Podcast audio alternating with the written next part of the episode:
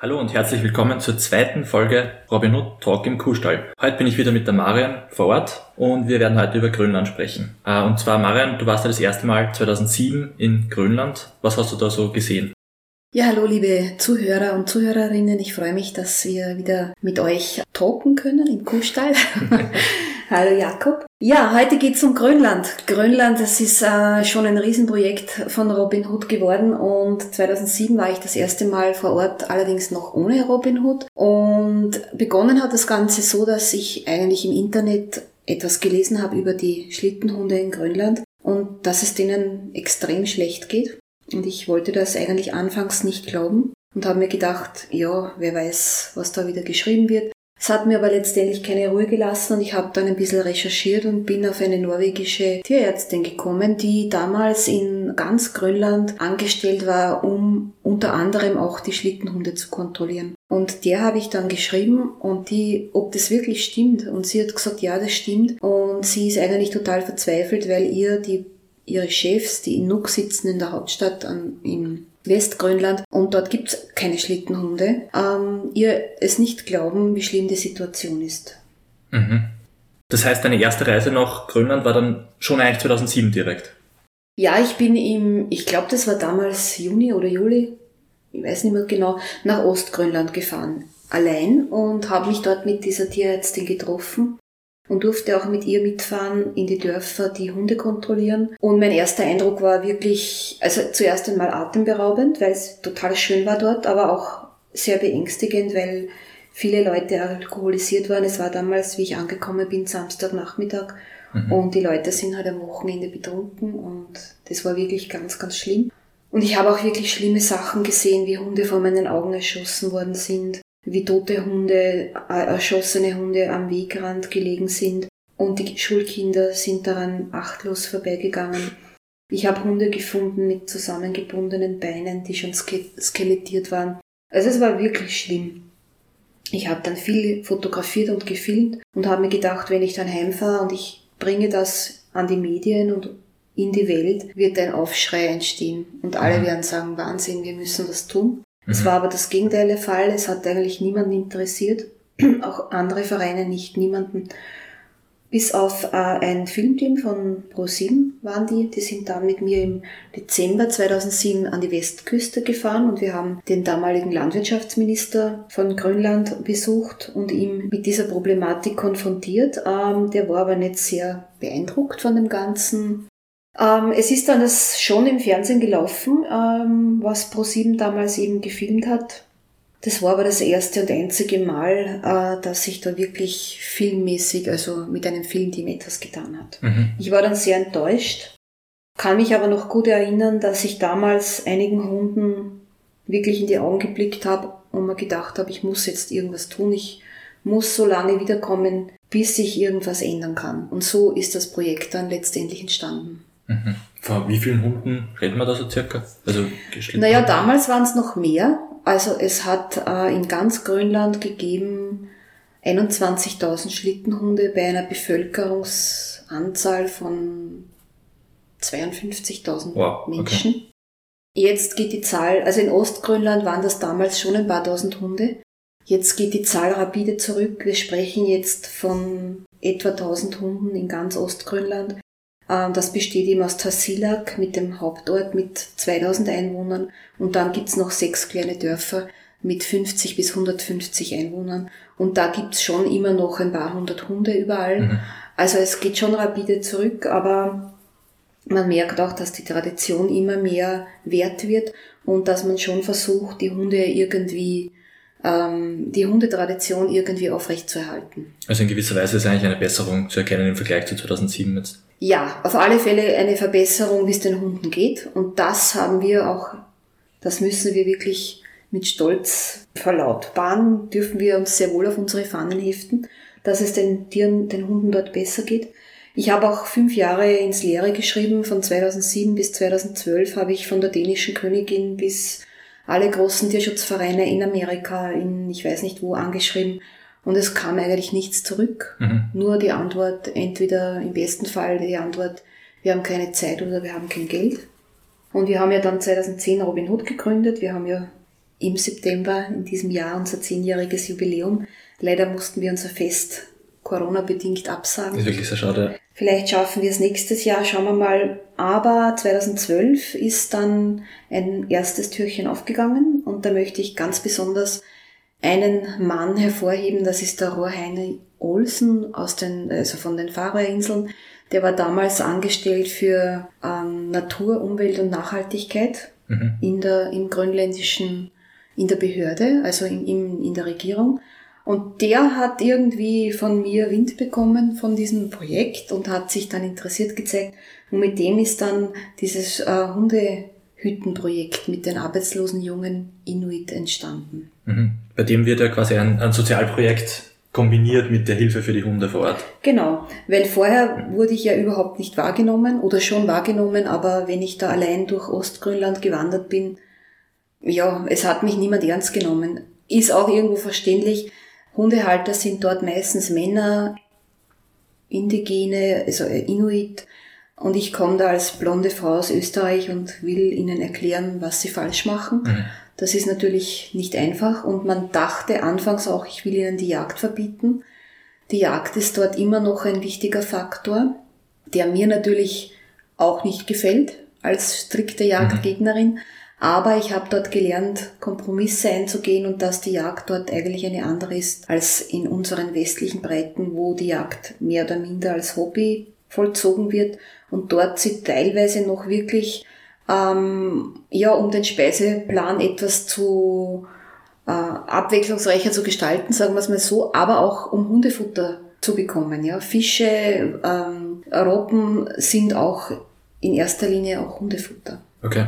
Ja, ich glaube, man kann schon sagen, dass dort die Jagd wirklich noch ein essentieller Teil des Lebens ist, oder? Auf jeden Fall. Also dort kommen auch die Jäger oft ohne Beute heim, mhm. weil es einfach total schwierig ist, irgendetwas zu erlegen. Sie fahren auch raus ähm, mit dem Boot. Es ist in raue Wetterbedingungen. Im Winter bohren sie Löcher in die Eisschicht im Meer und warten Stunden in eisiger mhm. Kälte. Also das ist wirklich noch, wie gesagt, ich verteidige es jetzt nicht, aber es ist wirklich noch eine völlig andere Jagd als bei uns. Ja.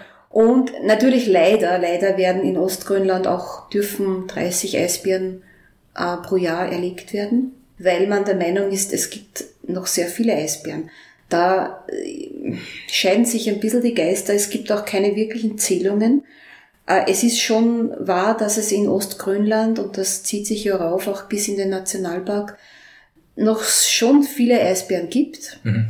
aber auch, wir kommen ja eh noch später ein bisschen zum Klimawandel, ähm, dass die Eisbären kommen natürlich auch immer näher den Siedlungen. Natürlich, ja, ja. Und das ist halt schon ein Problem, ja. Also das kann ein Problem werden, wenn da eine hungrige Eisbärenmutter kommt. Und äh, die Touristen werden im Sommer auch dazu angehalten, mit dem Gewehr auf Wanderung zu gehen. Also das ist für mich schon ich würde das nicht tun. Mhm. Aber die ist ja natürlich auch ein Problem, die werden ganz kurz geschult.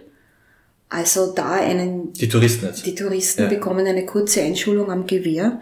Und ja, also da dann mit einem Eisbären auf Du und Du zu stehen, das kann auch gefährlich werden. Ja, also mhm. das ist schon eine Sache, wo ich, die ich sehr kritisch sehe. Und ähm, Gott sei Dank, soweit ich weiß, ist in Ostgrönland noch nichts passiert. Aber ja, der Klimawandel ist natürlich da und diese Gefahr ist natürlich auch vermehrt natürlich. zu sehen. Ja. Äh, welche Probleme der Hunde sind dir denn persönlich am meisten aufgefallen dort? Also 2007 war ich wirklich schockiert. Ich war, habe noch nie eigentlich Tiere gesehen, die vor Durst wahnsinnig werden. Und in Grönland habe ich das gesehen, weil der Wassermangel war wirklich evident. Also man es ist den Hunden oft vor, vor der Schnauze, vor der Nase das Wasser vorbeigeronnen, weil es gibt sehr viel Süßwasser, mhm. auch in Ostgrönland, aber sie konnten es durch die Ketten nicht erreichen. Und leider gibt es eben Kettenpflicht bei den Hunden. Irgendwann ist anscheinend einmal ein Kind getötet worden, weil früher durften alle Hunde frei laufen. Und äh, das ist jetzt nicht mehr so. Seit, ich weiß jetzt gar nicht genau, seit wann herrscht die Kettenpflicht. Und es ist wirklich ein massives Problem gewesen für die Hunde. Und auch das Futter, also es ist ja immer noch die Meinung, dass ein Hund im Sommer kaum etwas zu essen braucht, weil mhm. er sich ja auch nicht im Schlitten bewegt. Das heißt, die Hunde werden im Sommer alle drei Tage im besten Falle mit einer Handvoll Futter gefüttert. Das ist extrem wenig. Und im Winter bekommen sie ein bisschen öfter was. Aber auch, also die Hunde sind durchwegs extrem dünn. Das sieht man auch durch das Fell nicht so gut. Und ein weiteres Problem war eben der mangelnde Schutz, gerade für die Welpen. Äh, eigentlich ist im mhm. Gesetz vorgeschrieben eine Hundehütte für die Welpen, mhm. wird aber kaum eingehalten. Und ein viertes Problem sind die verwickelten Ketten. Es ist so, dass paarweise meist angehängt wird, also männlicher Hund, weiblicher Hund. Der weibliche Hund ist meistens schwächer. Das heißt, ähm, das Männchen wickelt sich dann um das Weibchen, um die mhm, Kette. Das verheddert sich dann. Genau, die mhm. Kette wird immer kürzer. Das Weibchen muss dann mit dem männlichen Hund mit. Das ist im, im Extremfall, und das habe ich selber gesehen, äh, strangulieren sich die Hunde dann. Mhm. Also ich hab, bin einige Male knapp zu spät gekommen, wo die Hunde noch warm an wow. der Kette gelegen sind. Das heißt, man kann aber eigentlich sagen, dass, dass schon der technische Fortschritt irgendwie auch ein Problem für die Hunde ist, weil die halt nicht mehr so gebraucht werden und dadurch nicht mehr so versorgt oder ist das eine Fehlannahme? Ja, das ist, stimmt. Äh, eigentlich ist es so, dass die Hunde mehr oder weniger als Tradition gehalten werden, weil halt zu einem richtigen Inuit noch Hunde gehören. Meistens können die aber gar nicht mehr richtig versorgt werden, auch aus Geldmangel, weil es ist oft so, die haben nicht nur einen Hund oder zwei, sondern oft 10, 12, mhm. 16 Hunde. Und die füttern ist natürlich auch eine Kostenfrage. Und ähm, ja, das ist auch das Snowmobil wird immer mehr eingesetzt. Das heißt, die Hunde hängen irgendwo nutzlos. Was sich schon momentan zum Positiven ändert, ist, dass der Tourismus eben vermehrt zum mhm. Einsatz kommt. Also es werden immer mehr Leute fahren auch nach Ostgrönland und wollen eben eine Schlittenhundetour buchen. Und äh, da sieht man dann, dass die Hunde, die eben regelmäßig gefüttert werden und auch Wasser bekommen, stärker sind. Mhm. Und dann sagen die Inuit zu den Dänen, die meistens die Hunde halt besser behandeln, äh, warum sind deine Hunde so schnell? Ich möchte auch so schnelle Hunde haben. Okay. Und dann wird festgestellt, okay, da geht es sehr wohl auch um Futter und um Wasser. Und da sieht man schon, dass äh, immer mehr eben draufkommen, ich muss meine Hunde regelmäßig füttern, ich muss ihnen Wasser geben und auch Schutz den Welpen gewähren. Also eigentlich ist in dem Fall der Tourismus dann sogar recht gut für die Hunde auch, kann man sagen. In dem Fall ist er gut, wenn er eben nachhaltig zum Einsatz mhm. kommt. Da bemüht man sich in Grönland ja eh schon eigentlich weil Grönland, Ostgrönland ist wirklich ein Kleinod, das es zu bewahren gilt. Und da muss man schon schauen, dass dort nicht die Massen kommen. Leider habe ich auch schon die Kreuzfahrtschiffe vor Ort gesehen, mhm. die natürlich nichts dort lassen außer Müll. Die Leute laufen dann durch den Ort, äh, kaufen nichts, weil sie alles am Schiff bekommen. Und das bringt, das sieht man ja in Venedig und in anderen ja. Destinationen, bringt eigentlich den Orten gar nichts. Mhm sind dann wahrscheinlich nur kurz einmal am Tag kurz am Land und genau. machen eine Schlittentour. Und das sind Nachmittag, ja, also im Sommer nur ja. kommen die. Die machen einen, einen Ausflug in den Ort mhm. und legen dann wieder ab. Und ja, bringen eigentlich nichts, ja, weil es war auch in Ostgrönland lange so, jetzt gibt's glaube ich, sogar schon ein Café. Aber es gab dort nichts, kein Restaurant, gar nichts, nur im großen Hotel. Es gab ein großes Hotel und das gibt's immer noch. In Tasilak. Ja, wo man eben auch nur gegen Voranmeldung essen gehen kann. Also mhm. das ist nicht so, dass man jetzt irgendwie reingeht und Kaffee trinkt. Ähm, das wird ein bisschen, ändert sich das schon. Da gibt's jetzt schon, glaube ich, ein paar Möglichkeiten. Es gibt auch eine Möglichkeit, Eis zu kaufen, also Speiseeis, das sehr gern auch von den grönländischen Kindern angenommen wird. Also so kalt kann es nicht sein, dass die dort ein Eis essen gehen. Das ist wirklich, also es ist dort eine ganz andere Welt. Und, aber es wird schon immer mehr. Es gibt immer mehr Private, die im Zimmer vermieten, die Häuschen renovieren für die Vermietung.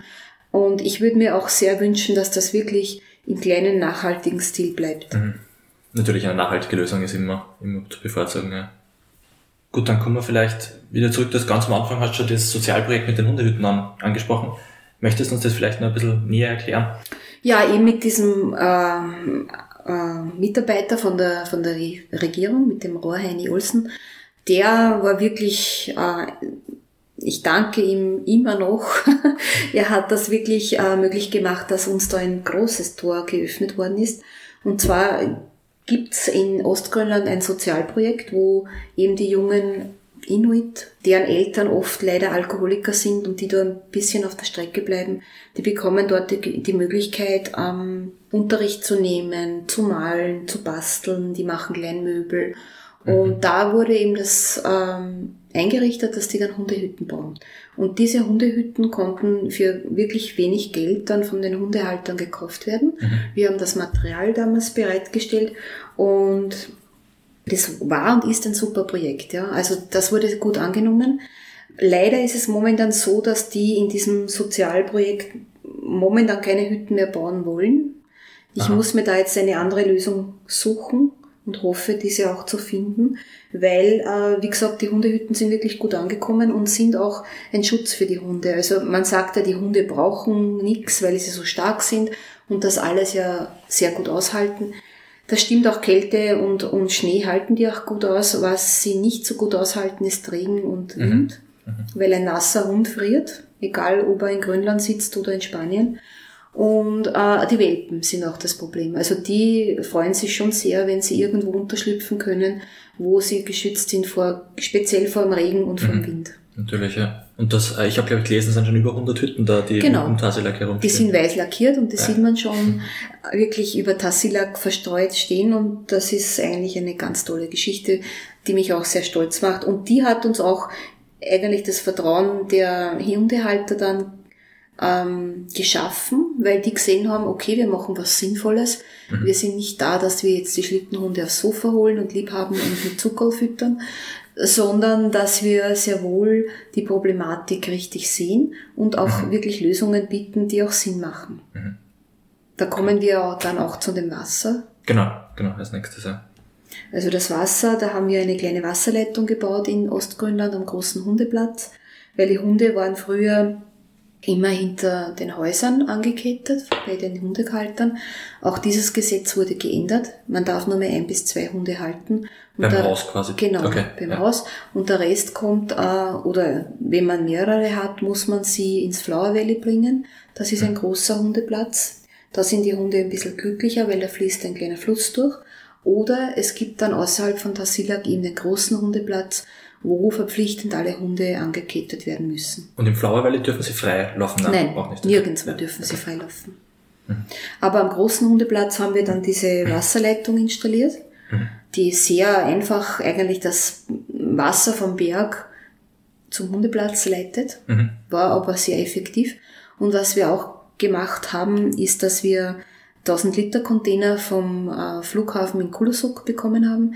Kulusuk ist der Flughafen, wo alle Flüge äh, von Island kommen. Man erreicht Ostgrönland per Flugzeug ja nur über Island. Mhm. Und da gibt's noch eine Schotterpiste. Und die haben in diesen 1000 Liter Containern ähm, so eine Art Sand aufbewahrt. Ich glaube, der war für die Flugpiste. Mhm. Und wenn die dann leer waren, wurden die gewaschen, also wurden sie uns zur Verfügung gestellt. Wir haben sie mit dem Boot dann abgeholt, also nicht wir, sondern eben Leute aus der Silla, ja.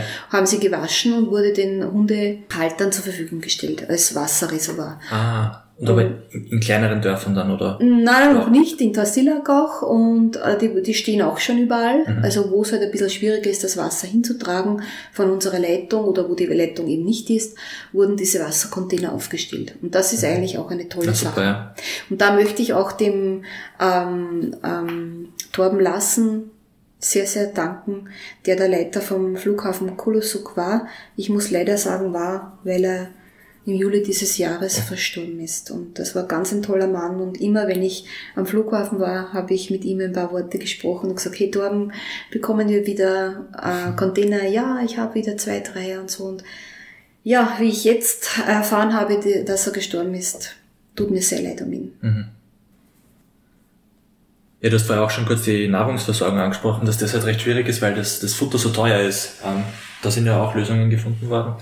Es gibt äh, ja überall Supermärkte, auch in Ostgrönland. Also in Tassilak gibt's einen ganz großen Supermarkt und ein, ich glaube zwei oder drei kleine. Und jedes Dorf hat einen mhm. Supermarkt.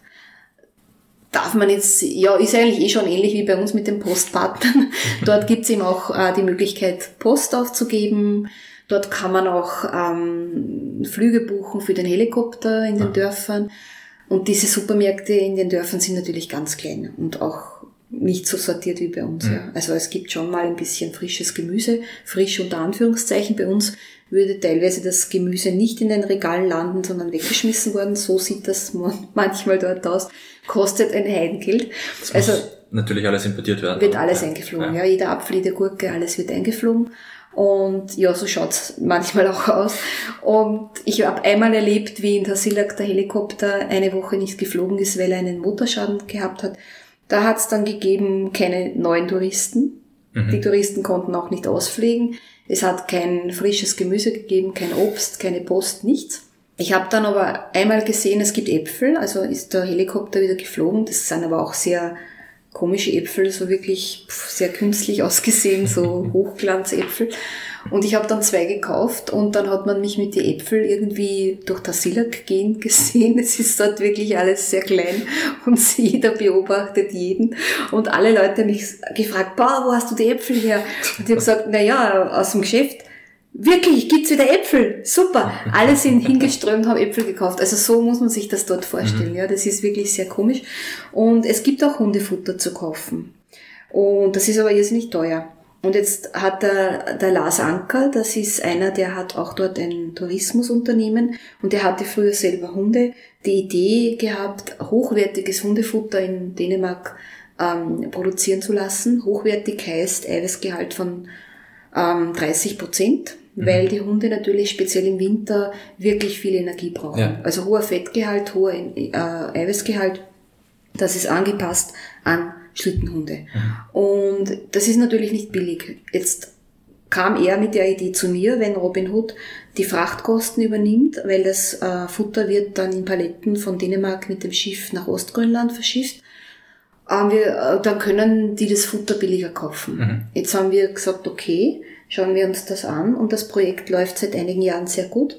Es kommt aktuell jetzt wieder in den nächsten Wochen kommen, ich glaube 22 Paletten Hundefutter. Das sind wirklich puh, immer, was passt auf eine Palette, 750 Kilo, also kann man sich ausrechnen, sind schon etliche tausend Kilo Hundefutter, die da kommen. Kostet uns auch immer so um die 5000 Euro Frachtkosten. Bei jeder Lieferung sozusagen. Bei jeder Lieferung, zweimal im Jahr zahlen wir das. Mhm. Da möchte ich mich auch ganz herzlich bei unseren Spendern und Spenderinnen bedanken, ohne die das natürlich nicht möglich wäre, dass wir das übernehmen. Und die kaufen, die können dann das Futter vorbestellen, die Hundehalter, und holen es dann ab. Und da sieht man dann, die kommen wirklich mit den Booten aus den kleinen Dörfern, um ihre Futtersäcke abzuholen. Wir bekommen dann auch immer Fotos. Und das ist wirklich eine sehr coole Sache. Und mhm. man sieht auch schon, und ich bekomme es immer wieder bestätigt, dass die Hunde einfach besser aussehen. Ja. Seit dann das läuft. Gut, also wenn es schon so schwierig ist eigentlich, oder so schwierig war, Essen zu, für die Hunde äh, oder Hundefutter zu bekommen, dann wird es wahrscheinlich mit der medizinischen Versorgung auch eher schwierig sein, nehme ich mal an.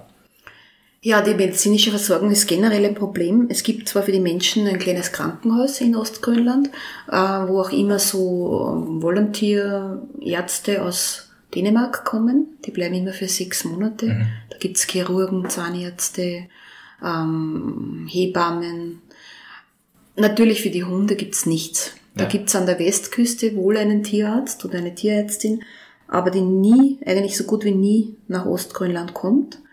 Und es gibt so eine Art Online-Versorgung. Ja. Man sagt dann, ja, wenn ihr einen kranken Hund habt, dann schickt uns ein E-Mail an die Westküste. Das funktioniert de facto überhaupt nicht. Wie kann man sich das vorstellen? Naja, E-Mail Die raten dann, was man tun kann. Es ist aber auch das Problem, dass es überhaupt keine Medikamente gibt.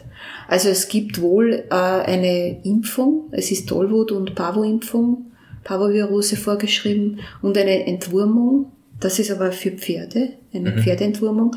Die kann man bei erwachsenen Hunden ganz gut anwenden. Bei den Welpen nützt sie nichts. Mhm. Und man müsste eigentlich auch einem Impfschema folgen und einem Entwurmungsschema. Das geht dort gerade und rüben durcheinander und hilft eigentlich sehr wenig. Und wenn dann wirklich kranke Hunde sind, verletzte Hunde, dann werden die erschossen. Das ist eigentlich die medizinische Versorgung. Und es ist auch so, dass viele Hundehalter schon unglücklich sind, weil sie zum Beispiel einen tollen Leithund erschießen müssen, weil der eine wunde Pfote hat oder ein verletztes mhm. Auge, das nicht heilt bis zum Winter. Man wartet bis zur Wintersaison und wenn die Hunde bis dahin nicht gesund werden, dann gibt's für jedes Dorf einen eigenen Dog-Shooter. Der hat auch früher, wenn die, oder macht er immer noch, wenn Hunde sich von den Ketten losreißen, werden sie erschossen. Früher ohne Vorwarnung. Heute geht's schon ein bisschen über die Social Media, dass auch auf Facebook gepostet wird, hey, äh, da läuft ein Hund frei, ist es deiner oder gehört der irgendjemandem? Es werden auch kleine Plakate schon aufgehängt im Ort. Das hat sich auch schon verbessert.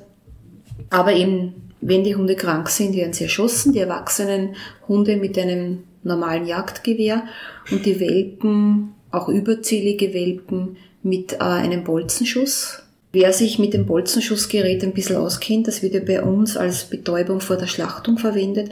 Das Bolzenschussgerät ist keine Tötung, sondern ein Betäubungsgerät. Und wenn es jetzt schlimm hergeht, wachen die Welpen wieder auf. Schwer verletzt. Schwer verletzt, ja. genau. Äh, Robin Hood hat damals über einen österreichischen Arztierarzt ein Gutachten eingeholt, dass eben dieser Bolzenschuss nicht tödlich ist. Wir haben das auch an die Veterinärbehörde in, in Grönland geschickt, haben aber nie eine Antwort bekommen. Das heißt, der Bolzenschuss ist immer noch Mittel der Wahl. Was wir 2017 gemacht haben, wir haben einen rumänischen Tierarzt mitgenommen, der wirklich, rumänischer Tierarzt, wenn jetzt viele sagen, Gottes Willen, muss ich gleich mal Einhalt gebieten. In Rumänien gibt's ganz tolle Tierärzte. Der, der mit uns mit war, war der äh, Levente Borca, der auch Wildtiere super behandelt. Also der hat auch ein Bärenprojekt, wo er verletzte Braunbären in Rumänien operiert, Welpen großzieht. Ah, Welpen sage ich, ähm, Bärenkinder, äh, wie sagt man jetzt? Bärenkinder großzieht. Und ja, der war mit uns mit der durfte aber auch nicht operieren offiziell, weil er eben keine Genehmigung hat. Wir haben das aber trotzdem gemacht. Er hat zum Beispiel einen Hund am Auge operiert. Er hat auch, es gibt nämlich auch illegal Katzen in, in Ostgrönland als Heimtiere. Das dürfte als auch nicht sein. Es gibt auch Schildkröten und Vögel. Also das ist alles eigentlich nicht wirklich erlaubt. Die Katzen dürften auch nicht rauslaufen, machen sie aber. Und die Leute wollten eigentlich die Katzen kastriert haben. Und somit hat er das gemacht. Er hat sogar ein paar Hunde kastriert, weil die Leute das wollten. Mhm. Aber auch Hunde wirklich ähm, versucht, äh, mit Medikamenten zu versorgen. Ja, das ist aber eben bei diesem einen Mal geblieben, weil wir offiziell nicht helfen dürfen. Ja. Ich habe schon x-mal die Veterinärbehörden angeschrieben. In diesem Jahr hätten wir eine sogenannte Veterinary Nurse. Diesen Berufsstand gibt's bei uns eigentlich nicht. Das ist so eine Tierarzt-Krankenschwester, mhm. eine Art Tierpflegerin, wird es bei uns bedeuten. Die wollte nach Ostgrönland fliegen und dort helfen. Und wir haben ihr den Flug bezahlt ja, leider, was soll ich sagen, Covid-19. Mhm. Der erste Flug storniert, der zweite Flug storniert. Also sie konnte in diesem Jahr leider nicht nach Ostgrönland fahren, um zu helfen. Wir hoffen auf das Jahr 2021, ja. Dass dort besser wird, weil die medizinische Versorgung ist wirklich ganz, ganz wichtig für die Hunde. Ja, das klingt ja so, als ob eigentlich die, die Bewohner das mittlerweile recht gut annehmen würden und dass das sicher ja eine, eine langfristige Lösung gefunden werden muss eigentlich. Ja, das stimmt, was du ansprichst. Ich merke sogar, ich bin da jetzt äh, in Facebook natürlich auch mit den Grönländern vernetzt, mhm. was eigentlich ganz toll ist, weil es immer sehr schnell geht. Und wir haben auch eine eigene Gruppe, die heißt ähm, die Hunde von Tassilak. Aber da sind natürlich auch von den Dörfern Hundehalter drinnen. Und die bitten mich auch immer wieder um Hilfe. Die schicken mir Fotos. Mein Hund hat das und jenes, kannst du ja. helfen? Und ich bin da total hilflos. Ich schicke das dann an den Levi nach Rumänien weiter und der bemüht sich irgendwie, aber ohne Medikamente kann man nicht helfen. Das ja, ist wirklich total schwierig, ja. ja. Und ich kriege das immer wieder, diese Meldungen, und es ärgert mich auch, dass die Veterinärbehörde in, in Westgrönland so stur schaltet und eigentlich ich sag, das ist ja wichtig, dass wir die Hunde erhalten. Ja, das geht ja, das sind ja wertvolle Hunde, auch für teilweise gerade die, die sich jetzt im Tourismus ähm, ihr Geld verdienen, die brauchen die Hunde. Ja. Und kranke Hunde können nicht am Schlitten laufen. Das ist ein Fakt. Also über kurz oder lang muss sich da was ändern. Also man muss eigentlich hoffen, dass die Veterinärbehörde da eine Zusammenarbeit erlaubt oder genau. von selbst aus aktiv wird. Richtig, entweder von selbst aus oder uns helfen lässt. Ja, du hast auch angesprochen, dass die Hunde eigentlich bis vor kurzem einen sehr schlechten, ich sage mal, Ruf hatten unter den Einheimischen. Äh, vielleicht kannst du uns dazu noch ein bisschen mehr sagen und was Robin Hood in diesen Belangen macht. Ja, Hunde waren Männersache. Also die Frauen haben sich früher gefürchtet vor den Hunden. Auch die Kinder, also die Hunde, es war so, wenn die Männer jetzt im Sommer auf der Jagd waren und die sind oft wirklich lange unterwegs, wurden die Hunde gar nicht gefüttert, weil sich die Frauen einfach gefürchtet haben. Mhm. Und das ändert sich mittlerweile. Die Emanzipation hält auch in Grönland Einzug, Gott sei Dank. Und äh, es wird immer mehr, dass auch Frauen sich mit Hunden beschäftigen, dass Kinder sich mit Hunden beschäftigen und dass man auch dem Hund irgendwie eine, es war ja ein, ein ich habe mal irgendwo gelesen, ich konnte es nie verifizieren, dass äh, in, der, in der grönländischen Tradition oder im Glauben, die Grönländer waren ja ursprünglich Schamanen. Durch äh, Missionare wurden aber die Grönländer immer mehr zum äh, Protestantismus bekehrt und jetzt momentan haben sie ein bisschen eine Mischform. Aber jetzt nochmals zu dem, was ich gesagt habe mit dem ähm, mit der Seele. Also bei den bei den Grönländern hat der Wal eine Seele, die die Robbe, aber der Hund angeblich nicht. Und das macht natürlich das Hundeleben nicht einfacher. Aber ich glaube auch, das wandelt sich mittlerweile. Und wir sehen es ja, wir haben ja jetzt auch begonnen, ein, ein Schulprojekt. 2019 haben wir das begonnen. Da gab es in Tinitetilak, das ist ein ganz ein kleines Dorf, wo es den Max Audibert gibt. Das ist ein französischer ganz interessanter Mann, der ist äh, vor 30 Jahren nach Ostgrönland gekommen und ist jetzt Lehrer, der spricht auch perfekt Grönländisch mhm. und der hat auch Hunde. Und da gibt's den Arpi, das ist ein großer schwarzer Hund und der sollte eigentlich getötet werden, weil er schon zu alt ist. Ja. Die Schlittenhunde haben ja dort eine Lebenserwartung von sechs Jahren, manchmal ein bisschen älter. Und er hat mir gesagt, der Max hat mir geschrieben und gesagt, na ja, was meint sie jetzt, sollen wir den Arpi retten? Und ich habe gesagt, natürlich retten wir den Arpi. Mhm. Das wird ein Robin Hood Hund und wir werden für seine, für seine Futterkosten aufkommen. Und letztendlich ist der Arpi aber jetzt ein Schulhund geworden, was ganz super ist. Der Arpi geht in die Schule und die Kinder freuen sich total. Und das war natürlich auch mit den Eltern ein Problem, weil die halt sehr vorsichtig sind. Ja. Also wenn der Arpi jetzt nur einem Hund, äh, einem, einem Kind ein Haar grünt, dann war's das mit unserem Projekt. Also wir müssen da sehr vorsichtig agieren. Aber das funktioniert super. Wie kann man sich das vorstellen? Der ist da jeden Tag in der Schule? Nicht jeden Tag, aber der Abi kommt halt in die Schule und die, Hund, äh, die Kinder stehen, sage ich immer die Hunde, die Kinder streicheln ihn und, und lernen auch mit ihm umzugehen, wie man sich ihm nähert. Äh, die gehen dann mit ihm auf den Hundeplatz, ja, dürfen ihn an der langen Leine führen, mhm. an einem Seil. Und der Max ist wirklich ganz toll, der baut jetzt mit den Kindern Schlitten. Also da kriegen sie wieder ein Stück Tradition ja. zurück. Sie lernen auch, wie man einen Hund äh, im Geschirr anleint, ja, wie man ihn richtig füttert, wie, dass er Wasser braucht, all diese Sachen. Und wir haben jetzt äh, eine kleine Broschüre gemacht mit Zeichnungen, wo auch die verschiedenen Problematiken ähm, zu Papier gebracht worden mhm. sind und die Kinder können das dann, diese Zeichnungen auf der nächsten Seite ausmalen und das ist extra auch auf Ostgrönländisch übersetzt worden. Äh, eben die Haupt, ähm, Hauptproblematiken, dass eben ein Hund Wasser braucht, dass mhm. er ordentlich am Geschirr eng, äh, angeleint werden muss und so weiter. Wie nähere ich mich einem Hund? Leider Corona-bedingt durfte dieses Paket mit den Schulbroschüren immer noch nicht seine Reise nach Ostgrönland antreten. Das wartet schon seit, vor, ich glaube, seit April, mhm. weil ähm, Ostgrönland ist ja eigentlich Corona-frei und die nehmen auch keine Pakete an. Also ich hoffe sehr, dass sich das bald ändert. Die sind sehr streng, dass das halt Corona-frei bleiben wahrscheinlich. Genau, ja. genau. Also die hatten, glaube ich, ein paar Infektionen, aber sonst nichts. Und es ist natürlich wahnsinnig schwierig, momentan Ostgrönland zu erreichen. Geht nur über die Westküste. Man muss fünf mhm. Tage in Nuuk in Quarantäne bleiben und dann nochmals in Quarantäne in Ostgrönland. Und so war es auch für mich nicht möglich, weil es auch eine wahnsinnig finanzielle Belastung, aber auch ein Zeitproblem ist, in diesem Jahr hinzufliegen. So ist leider die Reise dann auch abgesagt worden. Genau. Im Sommer wärst du, glaube ich, geflogen. Ich wäre am 5. August geflogen ja. und ja, ich warte immer noch auf das Geld äh, eines Fluges, weil ich brauche ja immer drei Flüge, mhm. äh, um dorthin zu kommen, wo ich hin muss. Und eines ist noch immer nicht, der Hauptflug ist noch immer nicht überwiesen. Es gibt da jetzt irgendwelche Gutscheine und irgendwelche Geschichten, die ich aber nicht sehr gerne toleriere. Mhm. Das heißt, es wird eigentlich probiert, über die Kinder auch so den Hund ein bisschen mehr ins Haus zurückzubringen, sozusagen. Genau, also äh, was wir ja immer gemacht haben, auch mit dem Tierarzt, wir haben damals auch Treffen gemacht mit Vorträge mit den, mit den Hundehaltern, mhm. wo ich mir zuerst gedacht habe, es wird wahrscheinlich niemand kommen.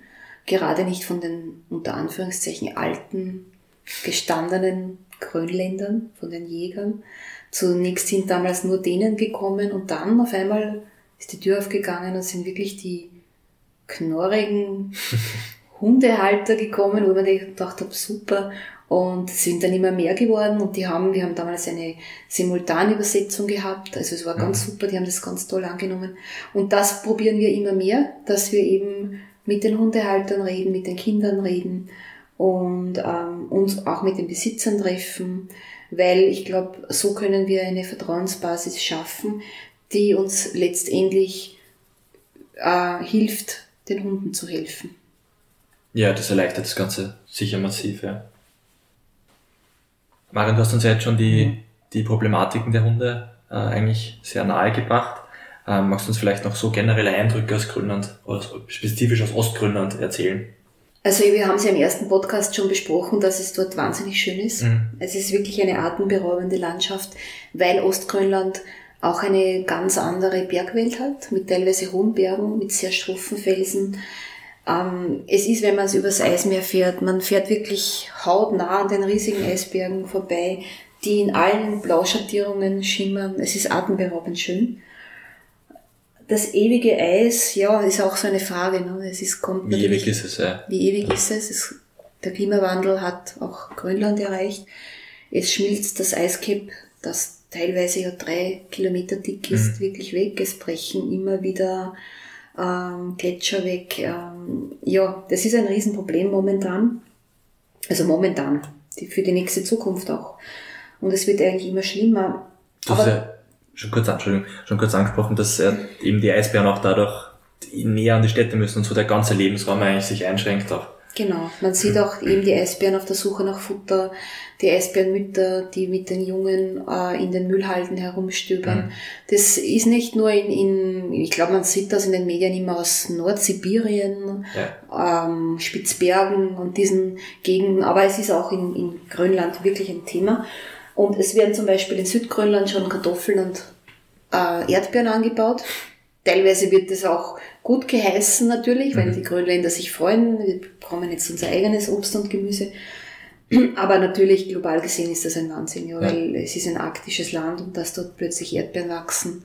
Sollte, also in Glashäusern wahrscheinlich. Oder? Äh, die Erdbeeren glaube ich schon, die, die Kartoffeln, also die, die Erdäpfel, die Kartoffeln werden schon im Freien angebaut, ja, habe ich Dokumentationen gesehen. Das ist schon sehr erstaunlich. Es gibt auch in Grönland Glashäuser, habe ich selber gesehen, nur die meisten überleben nicht lange, weil es gibt dort sehr starke Stürme. Mhm. Einer davon mhm. ist der Pitarak die können über 200 kmh. Das kann man sich eigentlich bei uns ja, gar nicht vorstellen. Das sind irre, irre Stürme. Und die fegen nicht selten über Ostgrönland und die Glashäuser sind dann natürlich Glashäuser gewesen. Mhm. Die kann man dann am nächsten Tag wirklich zusammenkehren. Also das funktioniert nicht so gut. Was wunderschön ist, sind die Nordlichter, die man natürlich an manchen Abenden, Nächten sieht. Ich durfte es selber einmal erleben. Da war ich im März vor Ort. Das war atemberaubend schön. Mhm. Und die Grönländer sagen, ah, die Götter spielen Fußball zu den Nordlichtern. Und das ist eigentlich immer also ganz beeindruckend anzusehen. Ich habe es auch fotografiert und das ist, also wird mir unvergessen bleiben. Ich habe auch jetzt ähm, in den letzten Wochen auf Facebook gesehen von Leuten, die eben in Grönland wohnen, dass momentan auch viele Nordlichter gibt. Mhm. Es ist auch jetzt in diesen Tagen der erste Schnee gefallen, also der zweite schon. Es ist vorige Woche oder vor zwei Wochen hat es geschneit, dann ist es wieder wärmer geworden und jetzt gibt es schon Schnee in Ostgrönland. Das heißt eigentlich, es sind wie viele Monate ist, ist wirklich Schneefall? Es kommt immer darauf an. Es gibt Jahre, da kommt der Schnee erst im November. In diesem Jahr scheint es früher zu sein, also September bis, bis Mai, Juni oft. Ja. ja. Also das erste Versorgungsschiff kommt immer im Juni mhm. und das letzte äh, verabschiedet sich Mitte November. Dann gibt's keine Versorgung per Schiff in Ostgrönland. Das heißt nur per, per Flug? Per Hubschrauber, ja. ja, oder eben mit dem, mit dem kleinen Das sind so Propellermaschinen, mhm. die kommen, aber da muss halt auch die Witterung passen. Sonst mit den Versorgungsschiffen kommen natürlich die großen Container, wo Möbel kommen, Autos mhm. kommen. Mhm. Das Hundefutter zum Beispiel, das kommt auch nur übers Versorgungsschiff. Und eben das letzte wird dann auch immer traurig verabschiedet von den Grönländern. Und das erste wird auch immer feierlich empfangen. Da gibt's eine Kanone am Berg, die wird dann abgefeuert. Okay. Und da freut man sich im Juni wirklich, wenn das erste Schiff wieder kommt. Das ist quasi eine Festlichkeit fürs ganze Dorf eigentlich dann. Genau, so ist es, ja. Cool. Mhm.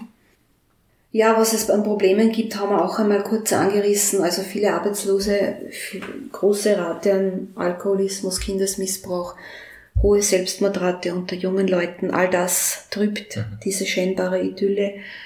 Ähm, ich habe das selber auch gesehen. Ich habe ähm, selber gesehen, das Alkoholproblem in den letzten Jahren wurde es sehr verschärft, Alkohol zu kaufen. Ist kaum mehr möglich. Früher hat man im, im Supermarkt noch palettenweise das Bier kaufen können. Das gibt's mhm. jetzt nicht mehr.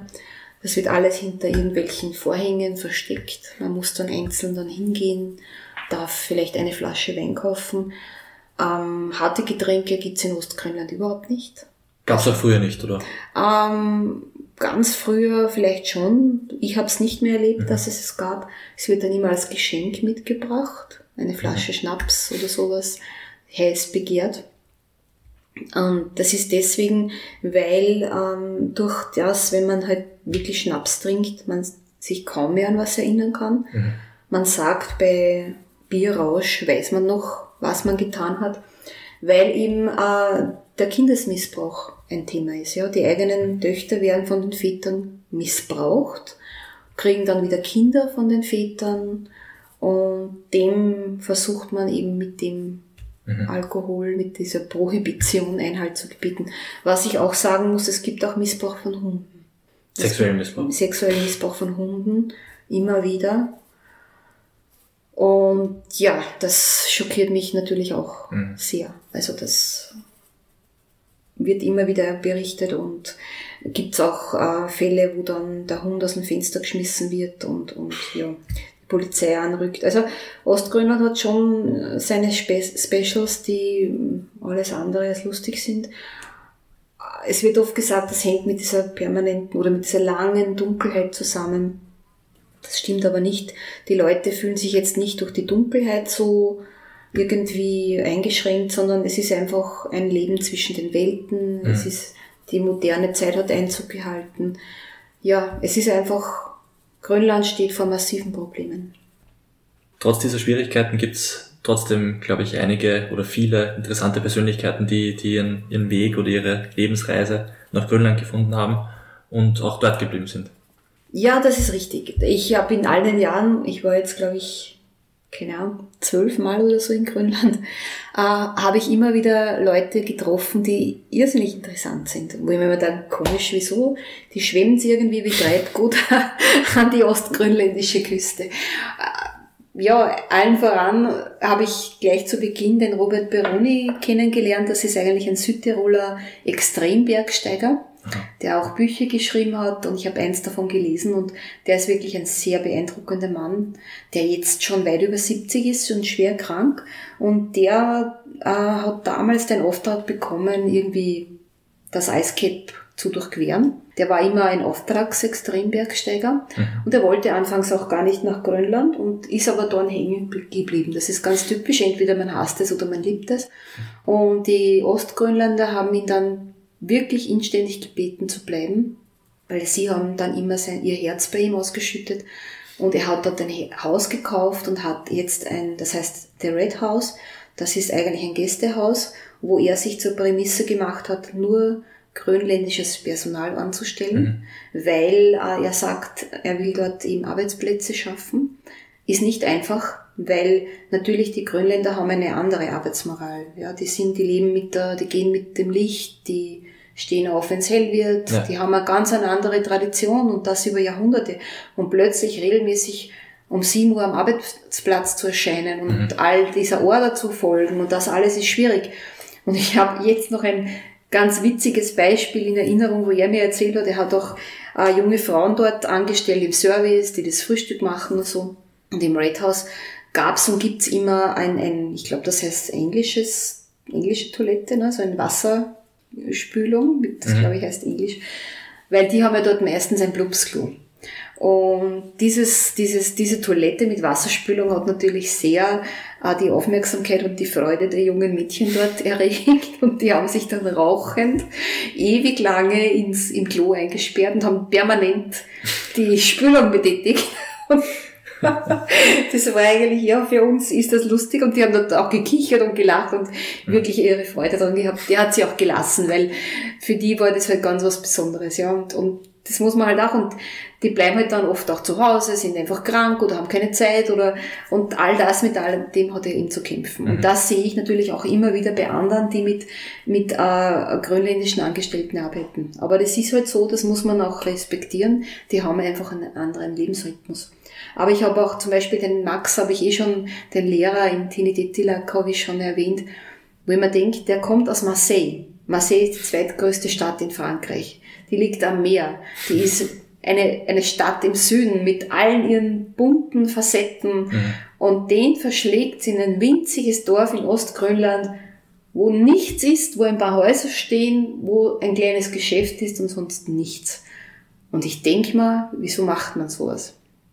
Und der Max ist verheiratet mit einer japanischen Organistin, die er in Japan kennengelernt hat, geheiratet hat, die ihm nach Ostgrönland gefolgt ist. Leider ist diese Beziehung wieder zerbrochen und er weint immer noch sehr nach seiner. Die ist aber auch in, in, Grön, äh, in Grönland geblieben. Die ist auch geblieben. Die ist in, auf der Westküste jetzt. Und so reihen sich viele, viele Menschen, die ich kennengelernt habe, wie eine Perlenkette aneinander. Und ich denke mir immer, es ist so interessant, wer dort strandet und hängen bleibt. Mhm. Aber auch mich hat das Grönlandfieber ja erwischt. Ja, und nicht mehr losgelassen. Nicht mehr losgelassen. Du hast vorher schon kurz angesprochen, dass man ja eigentlich mit über drei verschiedene Flüge nur nach Ostgrönland kommen kann.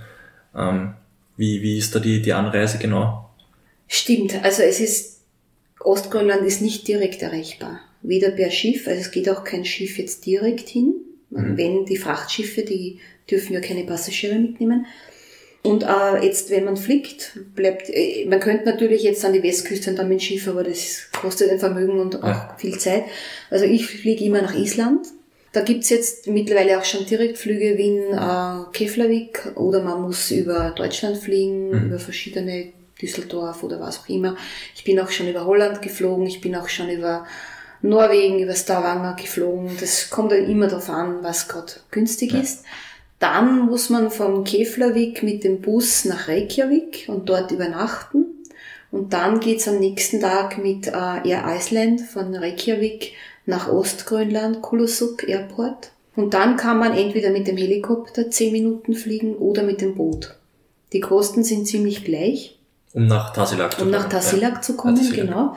Und andere Wege gibt's nicht. Im Winter halt dann eventuell noch der Schlitten. Mhm. Und das ist natürlich total kompliziert und auch immer vom Wetter abhängig. Gerade wenn man in Ostgrönland ist, ist es mir auch schon passiert, dass man festhängt, dass der Helikopter nicht fliegt. Ich meine, die Helikopterflieger sind wirklich sehr tough. Also die sind, glaube ich, die besten Piloten überhaupt. Die Air Greenland hat die besten Piloten überhaupt, weil die fliegen wirklich bei Wetterbedingungen, wo ich sag Hut ab. Aber der Helikopter braucht natürlich ähm, Sichtkontakt mhm. gerade über die Berge. Und wenn Nebel ist, kann der Helikopter nicht fliegen. Und es gibt leider oft Nebel dort. Das heißt, dann steht alles und man versäumt auch die ganzen Anschlussflüge. Ja. Also mir ist das einmal passiert, ich musste alles neu buchen und man bekommt dann zwar einen Gratisaufenthalt im Hotel, aber dann muss man schauen, wie man weiterkommt. Und das macht es wahnsinnig kompliziert oft, ja. Oder mhm. man sitzt in einem Dorf fest. Oder ich habe dann die Probleme, ich versuche ja immer jedes Jahr ähm, die Dörfer zu erreichen. Also mein, mein Basecamp ist immer Tassilak, aber ich möchte ja immer auch in die Dörfer fahren und das ist auch wetterabhängig, weil da geht's mit einem kleinen Boot, oft offenes Boot, übers ja. Eismeer. Wenn man zum Beispiel nach Sermiliga fliegt, äh, fahrt mit dem Boot, das ist das Dorf, was am weitesten entfernt ist, das bedeutet eine Bootsfahrt stundenlang übers Eismeer. Und wenn das Eis zumachten, und das kann ganz schnell gehen, dass einfach das Eis sich so verschiebt, dass man nicht mehr weiterfahren kann. Kann auch sein, dass man im Dorf festhängt mhm. oder im Intersilak. Und bedeutet natürlich auch dementsprechende Kleidung. Also wenn ich im Sommer, ich fahre meistens im August, weil das einfach, habe ich herausgefunden, die stabilste Jahreszeit ist. Und ich auch am besten zu den Hunden komme, weil im Winter ist schwierig, die Hunde im Schnee zu, erlangen, zu erreichen. Ja, ja. Also bedeutet es auch für mich im August Winterkleidung. Alles, was ich besitze, fährt im August mit. Überhosen, warme, ich habe dann so Snowboardhosen an, warme Handschuhe, dicke Jacke, Schall, feste Schuhe. Und wenn ich dann zum Beispiel nach Schwächert fahre am Flughafen, das ist August und es hat 35 Grad und ich gehe dann mit meiner mit meinen Schuhen und in der Wintermontur, dann schauen mich die Leute natürlich, die da jetzt aus Mallorca kommen, in Shorts oder so, ja, schwitze mich natürlich doch mhm. zum Idioten und bin dann immer froh, je nördlicher ich komme. Also das alles, aber über, im Eismeer, also am Boot Och, geht's nicht ohne, weil da frierst du dir wirklich buchstäblich alles ab. Mhm. Da bist du dankbar um alles, was du noch anziehen kannst. Da ist man wahrscheinlich auch nicht recht vom Wind geschützt oder also, also am offenen Boot ja. gar nicht. Da ja. gibt's nichts. Da, da sitzt du am offenen Boot und das stundenlang. Und es ist auch so, Schwimmwesten wären ja eigentlich Gesetz, nützen nicht wirklich etwas, weil ich würde sagen, die verlängern noch das Leiden, ja. weil bei einer Wassertemperatur von zwei bis drei Grad überlebst du maximal zehn Minuten. Mhm. Also wenn das Boot kentert. Der Tipp der Einwohner ist, suche eine Eisscholle. Ja, das ist auch oft leichter gesagt als getan. Ja, hast du irgendein ganz äh, herausstechendes Erlebnis, das dir jetzt gerade zufällig einfällt? Ja, eigentlich ganz kurz zwei Erlebnisse. Ich verletze mich in Österreich kaum. Aber in Ostgrönland bin ich einmal auf Algen ausgerutscht, wie ich äh, ins Boot gestiegen bin und habe mir die Hand aufgeschnitten. Und das musste genäht werden. Und ich bin da in, in dem Dorf in ein ganz ein komisches kleines Krankenhaus gekommen, wo eigentlich niemand war. Und ich weiß bis heute nicht, wer mich genäht hat. Ich glaube, es war auch keine Krankenschwester. Sie hat das aber super gemacht. Und die hat total gezittert vor Angst. Ich glaube, die hat das zum ersten Mal gemacht. Perfekt gemacht. Und ähm, 2019, genau, habe ich mir die Hand gebrochen. Total unspektakulär. Ich bin vor keinem Eisbären geflüchtet, sondern einfach blöd auf der Straße gestolpert am Weg zum Boot und habe mir relativ kompliziert die Hand gebrochen und ähm, ja, da war ein dänischer Chirurg gerade da und der hat mir so einen Art halben Gips, weil mit ganzen Gips durfte ich nicht heimfliegen, hat mir dann Gips gegeben und gesagt, nein, ich muss sofort heim, es muss operiert werden und so weiter und so fort. Bin aber dann noch eine Woche in dem Dorf geblieben. Das war ganz am Anfang, gell? Genau, weil mhm. ich gesagt, wir kann jetzt nicht heim, das wäre, dann wäre alles umsonst. Dort hat es auch kein fließend Wasser gegeben. Ich wusste nicht, wie ich mir die Jacke zumache, die Schuhe bind und so weiter und so fort. Das war ein bisschen kompliziert, auch das Fotografieren war kompliziert, aber ist gegangen. Ja, ich bin dann in Österreich äh, operiert worden mit einer Platte und ja, ist letztendlich alles gut gegangen und war auch okay. Ich habe auch super viele Schmerzmittel in Grönland bekommen. Ich habe da 20 Tabletten am Tag geschluckt, aber es hat gut funktioniert. Also das war, war okay und, und ich, mir war ihm wichtig zu bleiben damit wir da keine Zeit verlieren und auch kein Geld. Also es ist ein Land, wo eigentlich immer, immer etwas passiert. Ja, es passiert natürlich immer was und man lernt damit, damit umzugehen und auch ähm, einfach den Alltag irgendwie zu meistern, weil es eben ganz anders ist. Aber ich möchte immer wieder hinkommen. Mir tut es wahnsinnig leid, dass ich in diesem Jahr nicht dort war. Also es ja. tut mir so leid. Und wir haben jetzt ja auch die, ähm, den Kalender nicht machen können mit neuen Fotos. Das heißt, jetzt gibt's jetzt die Covid Edition mit einem Best of Greenland. Mhm. Die ist momentan im Druck, wo wir ein paar besondere Fotos wieder herausgesucht haben und auch äh, wieder Texte auf den Rückblättern haben, weil die Leute das sehr gerne lesen. Ja. Und bei der Gelegenheit möchte ich auch sagen, und ich hoffe, wenn ich das jetzt sage, dass ich mich selber am Schlafittchen packe und endlich weiterschreibe ein Buch, ich möchte ein Buch über Grönland schreiben, über meine Erlebnisse, über die Hunde, über die Menschen dort und wir möchten das auch mit Fotos mhm. ähm, bebildern, soll ein Bildband werden mit den Erlebnissen vor Ort. Ja, bitte mal schreib. Ich ja, ich schreibe. Ich verspreche es, ich schreibe, weil ich habe viele Leute schon, die sagen, ja, sie würden es gerne lesen. Mhm. Ja, dann zum Abschluss vielleicht noch ganz kurz, was sind so die weiteren Pläne von Robin Hood in Ostgrönland? Also ich hoffe, dass ich nächstes Jahr endlich wieder vor Ort mhm. sein kann. Und unsere, unsere wichtigen Themen sind eben das Schulprojekt weiterzuführen, es auch in die Dörfer zu bringen, Futter natürlich weiterzubringen, auch das Hundehüttenprojekt vielleicht zu verlagern, ja, wenn wir jemanden finden, der das weiterführt. Ja. Und ganz wichtig, die medizinische Versorgung. Also die Rike, diese Veterinary Nurse möchte ja hinfliegen. Das wollen wir eigentlich im nächsten Jahr versuchen. Und ja, fingers crossed, ich hoffe, dass es funktioniert. Gut, dann danke Marian für die ausführliche Information und ja, ich möchte auch danke an die Zuhörerinnen und Zuhörer sagen. Ähm, das war's für die zweite Podcast-Folge von uns. Und ja, wir hören uns beim nächsten Mal. Da geht's dann über das nächste Projekt, das, das zeitmäßig gegründet worden ist. Das war Rumänien. Ja, ich möchte mich auch verabschieden. Vielen Dank fürs Zuhören und ich hoffe, ihr bleibt dran und hört uns auch beim nächsten Mal wieder zu bei Talk im Kuhstall. Ciao.